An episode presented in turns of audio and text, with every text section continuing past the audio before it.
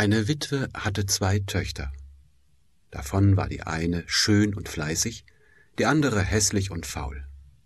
Sie hatte aber die hässliche und faule, weil sie ihre rechte Tochter war, viel lieber, und die andere musste alle Arbeit tun und der Aschenputtel im Hause sein. Das arme Mädchen musste sich täglich auf die große Straße bei einem Brunnen setzen und musste so viel spinnen, dass ihm das Blut aus den Fingern sprang.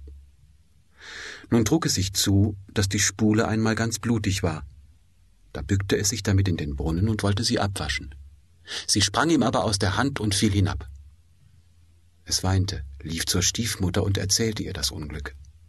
Sie schalt es aber so heftig und war so unbarmherzig, dass sie sprach Hast du die Spule hinunterfallen lassen, so hol sie auch wieder herauf.